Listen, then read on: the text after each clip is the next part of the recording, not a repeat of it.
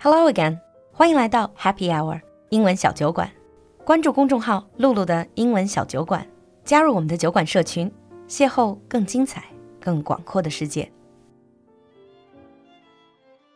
Welcome back to Geek Time Advanced. I'm here with Lulu. Hi, Brad. Hello. We talked about comic books and manga and cartoons in the first episode. We're going to move on to some more advanced topics relating to comics. Sure. We'll talk about the big two when it comes to comic books in the US. Oh, even I know. I don't even read comics. I know Marvel and DC. Of course, yeah. Hmm. They're kind of like the biggest rivalry, right? There's lots of different comic book companies in the US. So there's Dark Horse and like Silver Age, or not Silver Age, uh, but like there's lots of different comic book companies, but these are the big two. And there's a lot of rivalry between people who like Marvel and people who like DC. But is it a rivalry actually between these two companies or between their fans? There's a difference. Uh, more between their fans than anything else. um, the companies themselves, I'm more on the Marvel side myself. I do like some of the DC characters. I just find the DC characters are, are harder to really believe in. I mean, like mm. Superman, he's afraid of a green rock.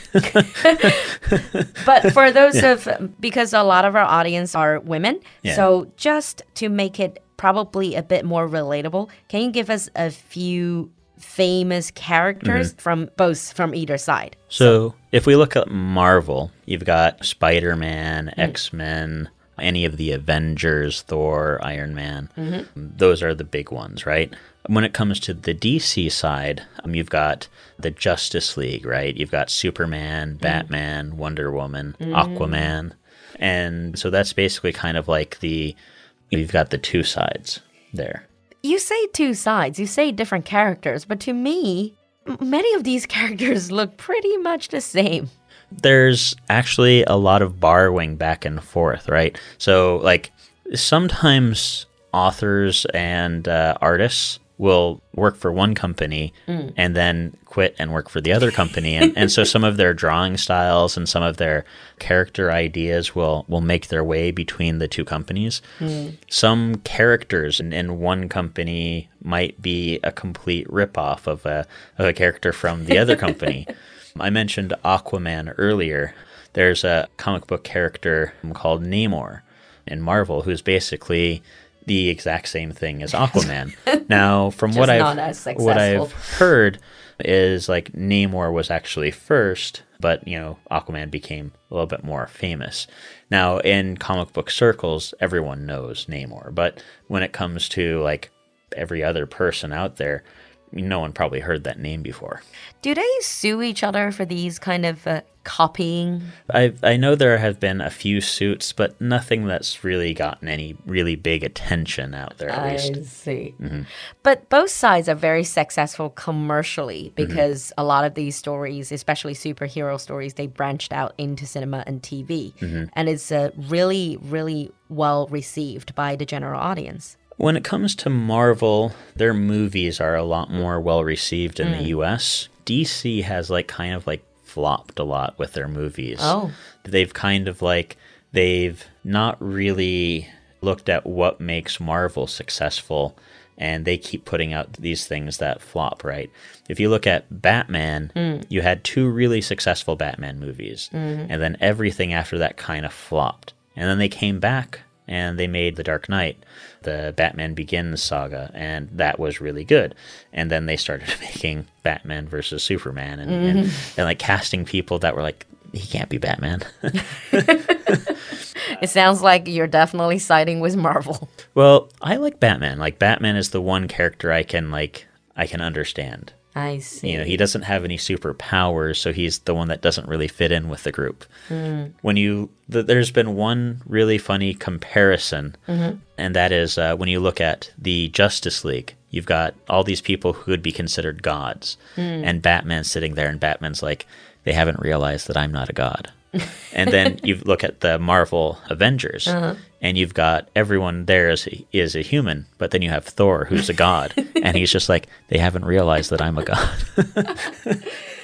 it seems like a lot of these are almost like parallel characters, mm-hmm. which brings us to the topic this idea of crossover. So one side crossing over or mix match with mm-hmm. the other side is that seems to be very common and, and sometimes quite popular. Right. Within comic book series, originally, you know, like when you look at DC and Marvel comics, within their own comics, you'd have like Superman working with Batman or Aquaman working with Superman, and they'd all be crossing over, right? Mm. Every comic book would be connected to another comic as a way to sell comics, right? If you want to know what happened to Batman, you had to read Aquaman because mm. they something happened in one of those episodes or I those see. comics. And then you same thing would happen in, in Marvel. But then the two companies kind of thought, well, our sales are kind of slumping. What can we do to get more sales? And they came together and they said, what if we had a crossover Between DC and Marvel? Wow. and they, they they came up with some different series where the two came together and it was it was quite popular. They started doing a few things where they actually created new characters. Mm-hmm. They would take like a Marvel character and merge them with a DC character. You had like Batman from DC Mm-hmm. and Wolverine from Marvel, and they put them together and made Darkwing. Was that well received? Um, from what I heard, it was quite well received. Mm. I like that one. There were some characters I thought were kind of, yeah, kind of ridiculous, but Kind of Like- strange, weird. I thought Batman and Wolverine going together were kind of like an unstoppable duo. Hmm.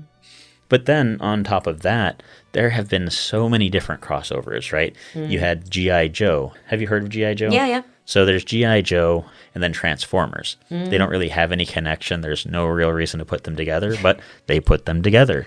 you have Aliens and, and Predator was, was like a big thing. They put those together. But then they decided, what about Predator fighting Batman? Or I guess a lot of these is just like to push sales, they have to kind of roll the dice and, Mm-hmm. and see how the market reacts. And some of them will flop, others probably Mm-hmm. will be amazingly successful. right. But that's between the companies. This is the real industry uh, Mm-hmm. moves. But then you have fan fiction. Oh god, fan fiction. so so many fan fictions out there in China as well. Obviously, this was originally was really influenced by the Japanese manga and anime culture. This fan fiction, I talked about it in one of my other shows, 同人志. In Japanese, they have the same word. We actually borrowed that Yeah. from Japanese. The Japanese word is uh, Uh, dojinshi. dojinshi. Yeah. So that in Japan is a big thing Right. as well. What about in the US? I've heard last time I've heard in certain circles is quite big. Fan fiction is quite big, but it's seen of as being even worse than like geek territory. like really? There, so the reason why is because there are very few really good fan fiction authors. Most people just imagine themselves in the story or they try to in China it's very popular now to couple two characters up Yeah. when they're not a mm-hmm. couple. Sometimes same-sex couples as well. That happens a lot in fan fiction. Mm. But like when I first went to university, my roommate did fan fiction. And he would call his friends and, and talk about his ideas for fan fiction. He had like a fan fiction circle. It was extremely bad. Did you have to sit there and listen to all his ideas? I had to listen, and uh, like the, it was just ridiculous. Like basically, when they didn't have any ideas, they would just throw in characters from other series, and it was just like, Make it like a crossover. uh, like yeah, crossover. But then again, whatever we say is not really against fan fiction. Mm. No, I think yeah. there's some really good ones out there. Yeah, there. are good ones, Yeah, but, but, it's there are just also some ridiculous few and far between, right? Yeah. However, when you look at like Japan, there is a huge market for doujinshi. Like in the U.S., th- a few people sell theirs, but it's very rare that anyone makes any money off of their fan fiction. Whereas in Japan, you have people who go out and they'll print like a thousand or two thousand copies of a, a comic book they wrote, and go to a fan meet or like they like uh, they have kind of like these uh, like kind of like flea markets, not even really convention, more just like a meetup on the weekend where they sell things and and people will go to find their doujinshi authors and actually buy them directly. And then they have stores.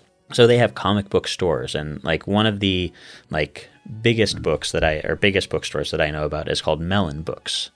And within Melon Books, they have like a, a shop that actually sells regular comics from big companies, and then they have a floor that's devoted solely to doujinshi. That's in Japan. Yeah. Ah, so it seems like it's much more accepted there and is more, much more established in Japan. Hmm. I have to say that when I was younger, I was more into fan fiction. Now, not so much, not for years, so I don't really know what is the scene like in China. But it definitely sounds like people are into that sort of mm-hmm. thing, and there are people that keep creating an internet, obviously, for a lot of these authors to survive and also mm-hmm. thrive. Mm. But then moving on to conventions where people sharing the same interest in anime, in manga, mm-hmm. in comics, graphic novels, they meet up. In China, they're very big as well. In the States, you always hear like Comic Con. How big is that? They're huge. They're like you'll get hundreds of thousands of people going to them. Now, like every city will have a comic convention, like mm. Seattle, Everett, and, like there's all these comics. Like they have them all over the place and people will do cosplay. Mm. Is that big as well? Big, it's really big. Like cosplay, people find any reason to cosplay. Yeah. Uh, the people, up. the people who like cosplay, they cosplay every day. In university, people will dress up and go to class in a cosplay outfit. Wow. Um, usually nothing too crazy, but Mm. for someone who is a geek, they'll like they'll notice it. They'll know, oh, you're dressed like that character. is there any stigma, social stigma, Oh, still yeah. around? So that's still like a defensive minority. Some people are afraid to talk about it. Some people are afraid to be like, yeah, I went to Comic Con. If they have friends who went to Comic Con or, or they have friends that like comics, they'll talk about it with those people. But no one would ever talk about something like that at work. Oh. Yeah.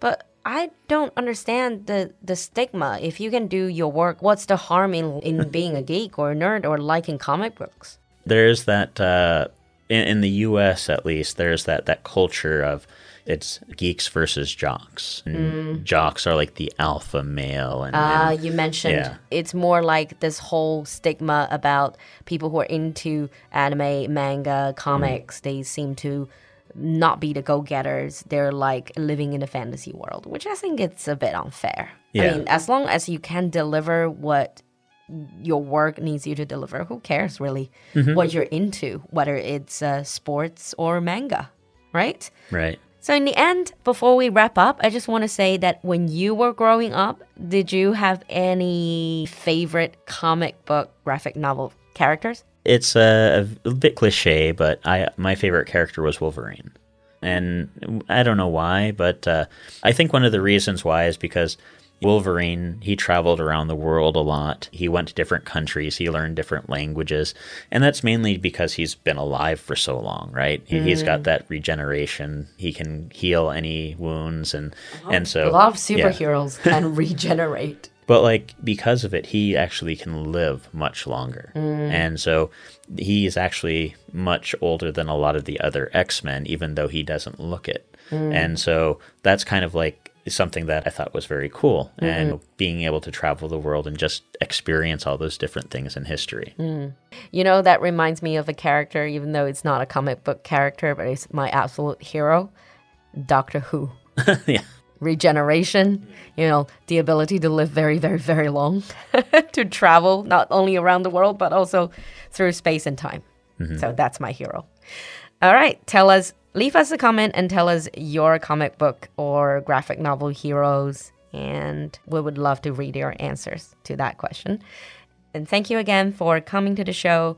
And hopefully, in the future, we'll talk more about geeky stuff and spread geek culture. Yes. Become geeks with us. I'll see you next time. See you. 今天的节目你喜欢吗？赶快联系小助手加入酒馆社群吧。